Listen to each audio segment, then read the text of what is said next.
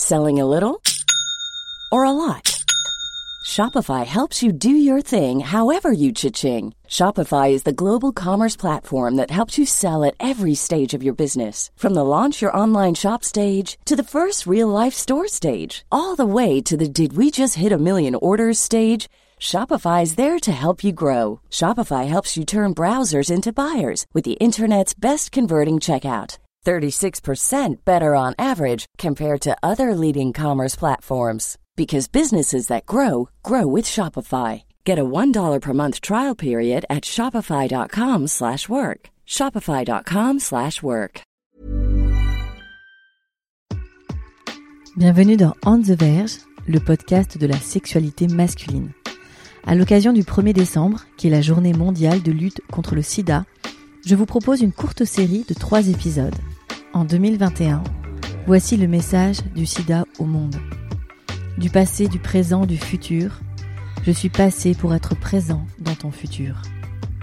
À travers ces mots, l'association Aide souhaite continuer à réveiller les consciences et rappeler que plus que jamais, le sida ne se conjugue pas au passé, mais bien au présent et malheureusement au futur. Dans cette série inédite, vous allez découvrir des hommes différents au micro de On the Verge. Tim incarne le passé, Jérémy le présent et Guéric le futur. Je tenais à remercier en premier lieu Pierre Battista qui a organisé ces rencontres et le spot du boulevard Beaumarchais pour son accueil. Je vous souhaite une très bonne écoute et vous dis à très bientôt. Salut Jérémy.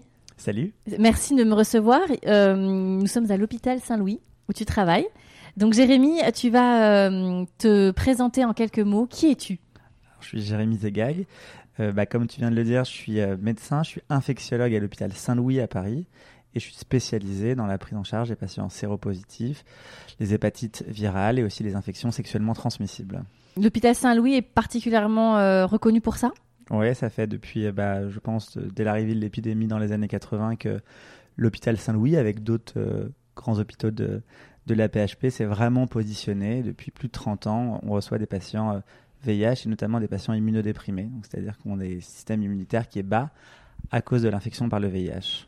Vous êtes combien à travailler dans ce service? Entre les médecins, euh, les personnes qui font de la recherche, on a un grand centre de recherche clinique. Euh, je pense qu'on doit être une soixantaine de personnes. Ok. Ça fait longtemps que tu t'es spécialisé euh... bah Moi, ça va faire maintenant 4 ans. Donc, j'ai fini mon internat et dès... Bah, je me suis spécialisé en maladies infectieuses. Et donc, ça va faire 4 ans, même 5 ans que je, je fais euh, que ça. Ok.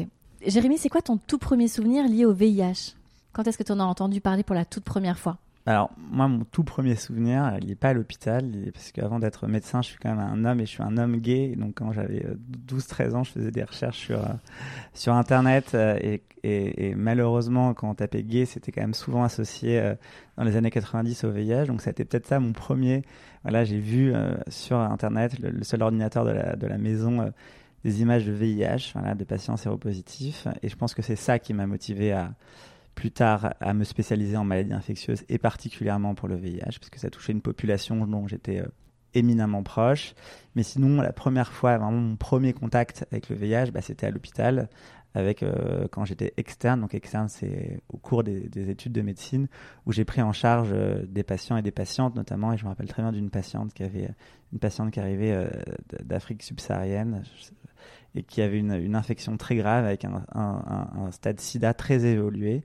Et, euh, et, une patiente qui est malheureusement euh, décédée dans le service. Et donc ça, c'est eu un, impact euh, même dix ans plus tard. Je me rappelle toujours de cette, patiente. Et donc là, je me suis dit, il y a vraiment, voilà, évidemment, le sida entre les années 80, 2000 et 2010 a bien, Dieu merci, bien changé. Mais je me suis dit, il faut vraiment qu'il y ait encore du travail, il faut vraiment que je me spécialise dans ça. Ok, tu peux peut-être, euh, en tant que médecin, expliquer la différence entre le VIH, le sida, les stades? Parce que c'est vrai que on en entend beaucoup, bon, alors, moins parler maintenant, on en parlait juste avant d'ouvrir les micros, hein. c'est vrai qu'il y a eu des années où la, les, les, campagnes médias étaient quand même plus importantes, aujourd'hui un peu moins, mais est-ce que tu peux nous donner la, voilà, la subtilité entre euh, un malade du sida, un, une personne euh, porteuse du VIH, etc. Ouais, bah c'est une euh, excellente question, on a encore beaucoup, beaucoup de personnes qui viennent nous voir et, et, et n'ont pas la réponse. En fait, c'est très, très simple. En fait, on s'infecte avec un virus. Donc on s'infecte avec le virus du VIH. Le sida, en fait, ça correspond à un stade, un stade assez tardif de la maladie, où le système immunitaire, donc comme vous le savez, le VIH touche le système immunitaire, les lymphocytes et particulièrement les lymphocytes qu'on appelle les CD4. Et quand c'est ce taux de lymphocytes CD4 devient bas et qu'on attrape donc des infections opportunistes, et eh ben qu'on classe en stade sida. Donc en fait le sida c'est un c'est une classe de la, maladie. Et heureusement, toutes les personnes aujourd'hui qui sont séropositifs n'ont pas le sida. Donc vraiment, quand j'ai un patient qui vient me voir et qui dit, je viens d'avoir le... J'ai peur, j'ai peur d'attraper sida ou alors je viens d'avoir le sida. Genre, je explique bien, non, non, on parle de VIH et c'est important euh, de, de, bien, de bien faire le, distinguo entre les deux. On sait aujourd'hui euh, en France le nombre de personnes qui ont le sida alors, je crois qu'il y a 150 000 personnes euh, qui ont le VIH et le sida. Je n'ai pas les chiffres. Mais là, aujourd'hui, par exemple, on a fait, on a très peu, heureusement, on a très peu de personnes qu'on diagnostique avec le à stade sida. En France, en moyenne, ça c'est un chiffre que j'ai, le moment entre l'infection et la, découverte, il y, a, encore trois ans. Donc c'est encore trop long, donc il se passe trois ans. Et on a, je crois, 15-20% des gens qu'on trouve à un stade évolué de la maladie. Donc à moins de euh, parfois 200 CD4. Donc c'est le stade un peu, euh, un peu limite. Euh, et donc c'est pour ça qu'il faut vraiment accentuer le dépistage. Une infection VIH diagnostiquée à un stade précoce, on va en reparler, mais c'est quelque chose. Aujourd'hui, il faut savoir que l'espérance de vie est la même. Tout va très bien pour quelqu'un qui est diagnostiqué précocement. Le problème, c'est quand on les diagnostique trop tard. donc, c'est pour ça qu'il faut régulièrement se faire dépister. Ok, quand on a les pratiques à risque, pas ah, important. Euh, pratique à risque. Là aussi, c'est un terme que j'aime pas trop, risque, parce qu'en fait, euh, être homosexuel, ça veut dire, euh, c'est être à risque. Alors je n'allais pas dire forcément homosexuel, hétéro aussi. Non, hein. mais par exemple, c'est assez compliqué d'évaluer le risque, en fait, parce que, enfin, qu'est-ce que ça veut dire? Est-ce que j'ai des pratiques à risque ou est-ce que j'ai pas de pratiques à risque? Je pense que tout le monde, évidemment, doit se faire dépister régulièrement. Et il y a des populations, on le sait, qui sont plus exposées. Voilà, typiquement bah, les homosexuels, les personnes nées à l'étranger, euh, les personnes travailleuses du sexe, les personnes qui prennent euh, des produits intraveineux. On sait qu'eux, ils sont particulièrement exposés. Mais s'ils ne prennent pas de précautions. C'est-à-dire mettre un préservatif, par exemple? Ouais, s'ils mettent pas de préservatif. Mais même, mais même s'ils mettent un préservatif, je pense que le dépistage euh, doit leur être proposé très régulièrement. Pour toi, ça, doit, ça devrait rentrer dans euh, sa vie sexuelle. Dès que la vie sexuelle active, il faut rentrer dans une dynamique de dépistage. E-, exactement. Tous les ans. Alors en fait là, là comme un frottis. ouais. En fait c'est en fait ça a été euh, et on travaille, on a pas mal de groupes de recherche euh, sur ça. En fonction des populations, quel type de dépistage il faut avoir et quelle est la fréquence. Aujourd'hui, ça a été assez bien recommandé. Par exemple, quand on a un homme qui a des rapports sexuels avec d'autres hommes, qu'on soit gay ou pas gay d'ailleurs, euh, euh, on doit bénéficier d'un dépistage du VIH et des autres infections sexuellement transmissibles tous les trois mois. Ok. Ok. Euh, ça, ça a été clair, ça a montré l'efficacité. Si on est une femme hétérosexuelle en couple, on va dire plus ou moins, voilà, avec un partenaire et parfois un peu de, des à côté, et eh ben un dépistage une fois par par an est suffisant. Ok, très clair. Aujourd'hui, euh, comment toi tu prends euh, en charge un, jeune qui est testé positif au VIH, qui arrive, euh, on fait un test, il se trouve que le résultat est vous êtes séropositif. Toi, tu prends en charge le patient à ce moment-là Ouais, exactement. Et comment comment l'échange déjà qui doit être particulier? Parce que tu j'imagine dans une enfin je pense à ce patient cette patiente qui doit être dans une vulnérabilité totale et qui doit se poser mille questions alors moi, j'arrive jamais en premier, euh, en premier lieu. C'est-à-dire que souvent, ce qui s'est passé, c'est il a vu son médecin traitant, il a demandé un test de dépistage, ou alors il est allé dans un centre associatif, euh, il a fait un dépistage par le doigt, par exemple, avec un centre par exemple à Paris qui s'appelle le Checkpoint, et c'est à ce moment-là qu'il nous envoie et donc qui m'envoie les patients. Donc moi, l'annonce a déjà été faite. C'est assez exceptionnel que moi je fasse l'annonce diagnostique. Bon, alors le problème, c'est qu'entre temps, il est allé sur Internet et donc il a vu euh, tout et son contraire. Donc il arrive souvent il ou elle arrive un peu genre, ma vie va s'écrouler. Et donc là, déjà, la première chose, c'est que je prends mon temps, j'essaye de, mettre mon ordinateur de côté, d'essayer de lui parler, essayer de le rassurer, premièrement. Très, très souvent, enfin, ils ont les mêmes questions. Ça va être l'espérance de vie, voilà. Ça va être est-ce que je vais pouvoir avoir des enfants et est-ce que je vais pouvoir euh, euh, contaminer ou avoir une relation, est-ce que je vais avoir une vie normale? Et donc, en fait, très rapidement, je leur explique qu'on va les mettre sous traitement très rapidement. Ils vont avoir une espérance de vie équivalente, voire même peut-être supérieure. Pourquoi? Parce qu'en fait, on va, les on va les suivre toute notre vie, tous les six mois, on Oui. va les voir. Donc, s'ils ont du diabète, du cholestérol, que tu vas voir les petits à côté qu'on Voilà. n'en fait pas attention. Exactement, en fait, euh, voilà. Il y a quelque chose de fantastique, voilà, que les gens commencent à connaître aujourd'hui, qui est l'indétectabilité. On sait qu'aujourd'hui, un patient qui prend son traitement correctement et qui a une charge virale du VIH qui est indétectable, et ben, il transmet pas euh, à son partenaire. Et donc, on va lui dire, bah, vous pouvez aller un jour avoir un partenaire ou une partenaire, avoir des rapports sexuels sans préservatif et ne pas le contaminer ou la contaminer, avoir des enfants sans problème.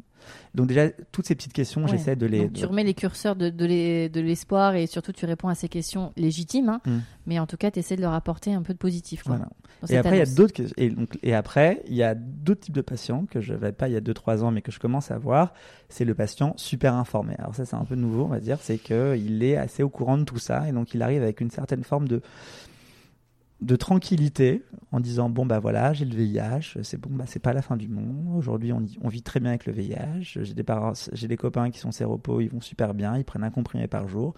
Et donc je suis pas du tout stressé voilà. Donc c'est c'est plutôt cool. Un alors peu parfois moins de ça psychologie voilà, après, parfois, ça cache parfois aussi, voilà, de- Oui. voilà. Un déni, une forme de déni. une, une forme de déni, mais euh, on est face à des patients, voilà, euh, notamment les patients, euh, bah, je dirais, urbains, blancs, euh, voilà, euh, j'aime pas ce terme, mais CSP+, qui, voilà. Oui, qui ont la possibilité de mieux s'informer ou en tout cas qui ont Voilà. accès à ces informations. Ok, je comprends. On parlait des donc un comprimé euh, comme traitement. Est-ce que tu peux succinctement, hein, je sais que que c'est- compliqué de résumer ça, mais Tim un peu plus tôt parlait lui euh, de l'AZT qu'il a commencé dans les années 90. Est-ce que tu peux rappeler un peu les, les, les protocoles euh, médicamenteux qu'il y a eu euh, Yes, bah, il y a eu en effet d'abord rien. Oui, bien sûr. Ensuite, il y a eu l'AZT, une période que moi-même, j'ai pas du tout connue. C'était l'injection ou de la prise de médicaments Des médicaments. Des médicaments, dans la ok. bouche, ouais. Ensuite, il y a eu, oui, il y avait une injection, c'était un médicament qu'on appelait le Fuséon, euh, qui était assez fantastique au début, mais qu'on a, qu'on a arrêté. Non, surtout la révolution après, c'était l'arrivée des trithérapies. Je pense que Tim a dû en parler dans son euh, dans Mhm. l'interview avant. Euh, ça, c'était 96. Et puis après, c'était des dizaines de médicaments. Je pense que tout le monde a un peu ça en tête. Et il y avait une espèce de saint graal, c'était l'arrivée du comprimé unique. Et donc, en fait, il y a eu un moment, on a eu un comprimé unique. Donc c'est toutes les molécules Toutes dans les un comprimé. Et donc, c'est cette trithérapie. On restait dans des trithérapies, Ok. donc trois molécules dans un comprimé unique, D'accord. à prendre tous les jours. Donc, ça, c'était assez fantastique. Et puis après, finalement, et donc là, c'est un peu aussi la, la recherche, et euh, c'est est-ce qu'on se pose la question, est-ce qu'on a besoin de prendre des comprimés tous les jours? Et est-ce qu'on a besoin de prendre des trithérapies Et donc là, on a pas mal de protocoles de recherche qui ont montré que, qui sont assez récents d'ailleurs, qui viennent d'être sortis, notamment un protocole qui s'appelle Quatior, qui a montré qu'en fait, finalement, prendre des comprimés pas tous les jours, ça marche aussi. Ça, c'est très français, mais donc des trithérapies pas, tout- pas tous les jours, ça marche aussi.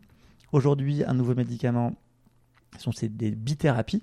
Donc, on donne aussi que deux molécules. Donc, en fait, on se rend compte qu'à long terme, en fait, d'avoir moins de médicaments, eh ben, c'est probablement moins toxique pour le corps. Donc là, aujourd'hui, on propose des bithérapies. Mhm.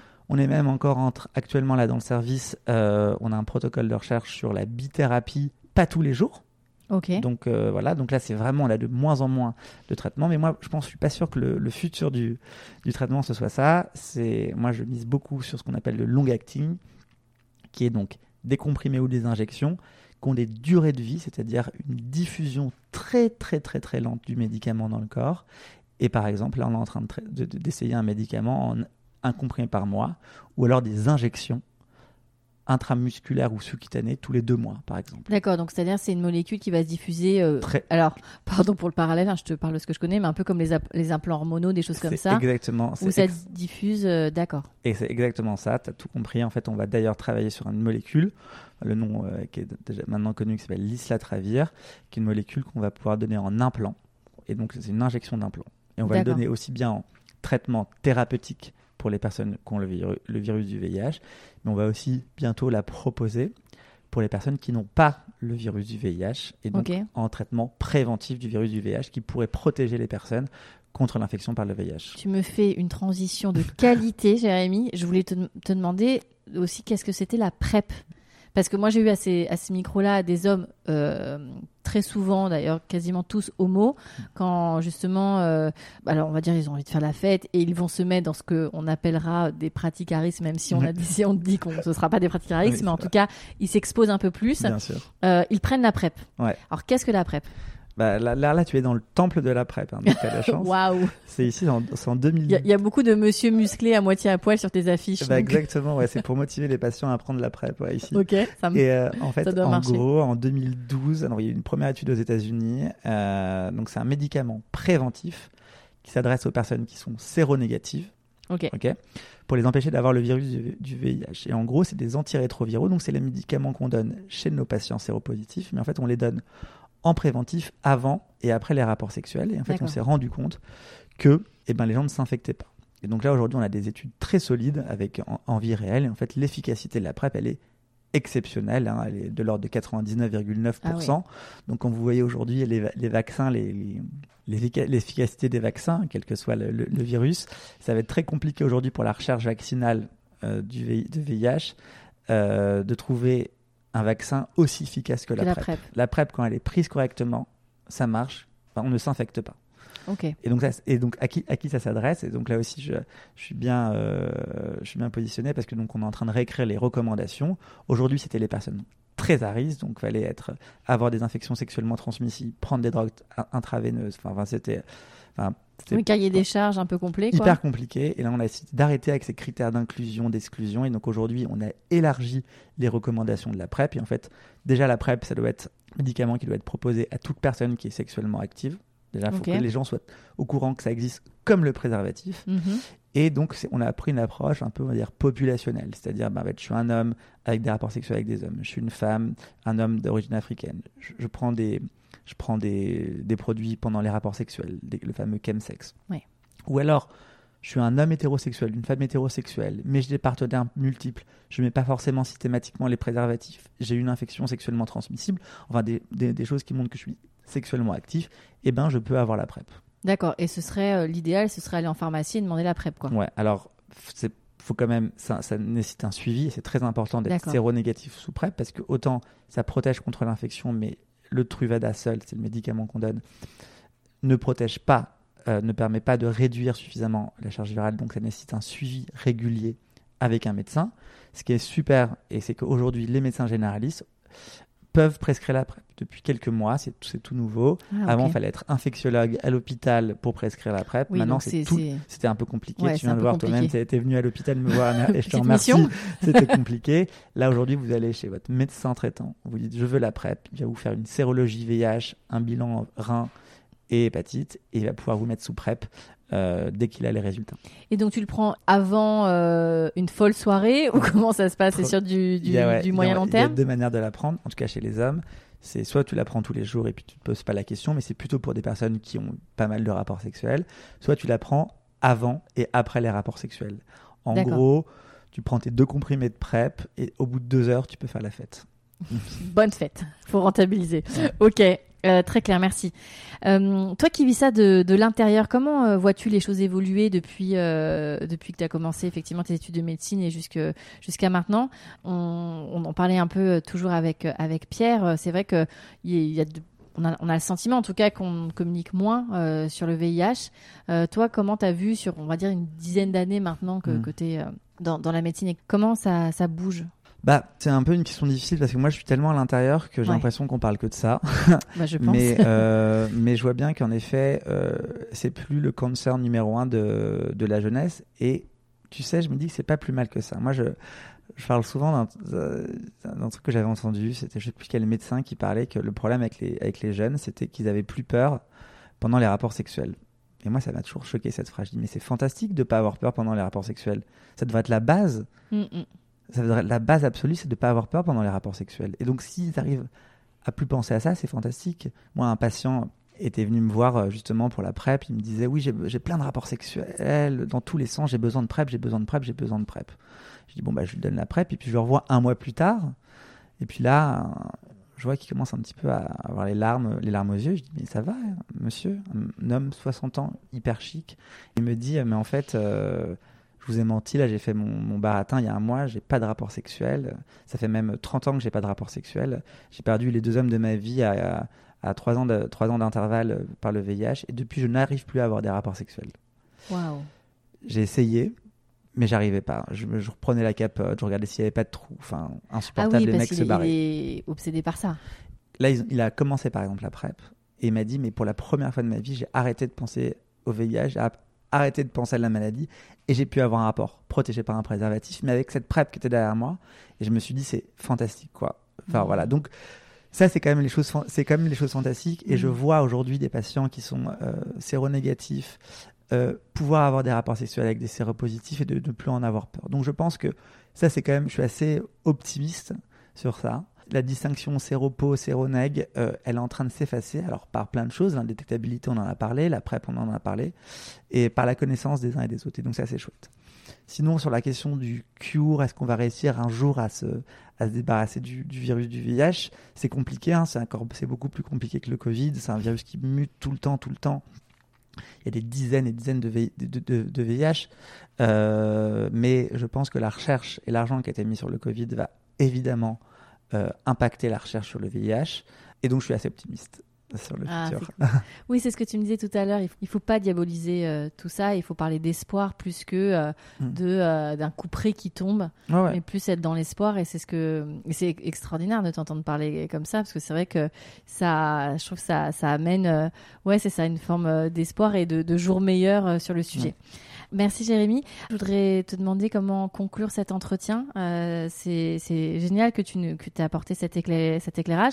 En tant qu'homme, en tant que médecin, euh, qu'est-ce que tu pourrais dire aux auditeurs et auditrices en cette journée euh, de, mondiale de lutte contre le VIH bah, je, pense qu'aujourd'hui, le, plus gros fardeau aujourd'hui des séropositifs, c'est pas la maladie, c'est juste avoir peur que d'être ostracisé, marginalisé par les gens qui les, les gens qu'ils aiment. Et en fait, je me rends compte que j'ai encore beaucoup de patients euh, qui sont pourtant parfois parisiens, euh, qui ont des, amis homosexuels, qui ne parlent pas de leur maladie. Donc en fait, finalement, je pense que le vrai travail qu'on a à faire, mais que ce soit les médecins, les infirmiers, que ce soit toutes les personnes, c'est justement de d'essayer de comprendre ce que c'est, de plus avoir peur des séropositifs, de plus de, de plus les rejeter et euh, voilà d'aller embrasser tous vos copains séropositifs, ceux que vous connaissez, ceux que vous connaissez pas. Mais en fait, en gros, je pense que le travail des, des, prochaines années, c'est surtout cet aspect, je dirais, euh, psychosocial. ça fait très médical de dire ça, un peu con, mais en fait, c'est essayer de ramener les, les, séropositifs dans, bah en fait, je suis, séropositif comme euh, j'ai eu n'importe quel rhume, voilà, enfin voilà, comme j'ai le diabète ou j'ai une maladie chronique je ne suis pas malade. Les patients, ils sont pas malades. Ils ont un virus dans leur corps. Ils prennent un médicament tous les jours et leur virus, il est, il est, il est vraiment inactif. Donc vraiment essayer de rappeler qu'aujourd'hui, un séropositif, il vit bien, il transmet pas la maladie. Il vit longtemps et il est, euh, ils sont beaux et ils ont des super boulots. Enfin, ils ont une vie qui est comme les autres. Voilà. Merci infiniment, Jérémy. Je t'en prie. Merci infiniment à Jérémy pour euh, son accueil, pour sa disponibilité. J'ai adoré rencontrer euh, ce jeune médecin euh, qui a vraiment une, vision très intéressante et vous la partager. J'ai trouvé ça super généreux. merci infiniment à Pierre Battista encore une fois pour ces mises en relation uniques. J'espère que vous avez appris des choses et n'hésitez pas à venir m'en parler sur les plateformes sociales ou par mail. Euh, ça fait toujours plaisir d'échanger avec vous sur ce sujet. À très bientôt.